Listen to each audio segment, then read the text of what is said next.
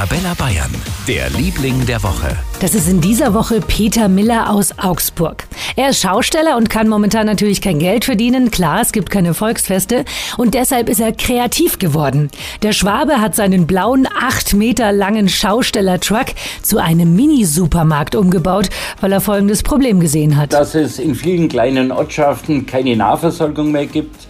Und so kamen wir eigentlich auf die Idee, dass wir einen kleinen rollenden Regionalmarkt machen, kleine Gemeindeteile anfahren, wo es gar keine Nahversorgung oder so gut wie keine Nahversorgung gibt. Und jetzt ist er in Augsburg und der Region unterwegs. Zwei bis drei Standorte pro Tag. Und von der Semmel bis zu den tiefgekühlten Fischstäbchen gibt es alles in Klaus Peters Truck.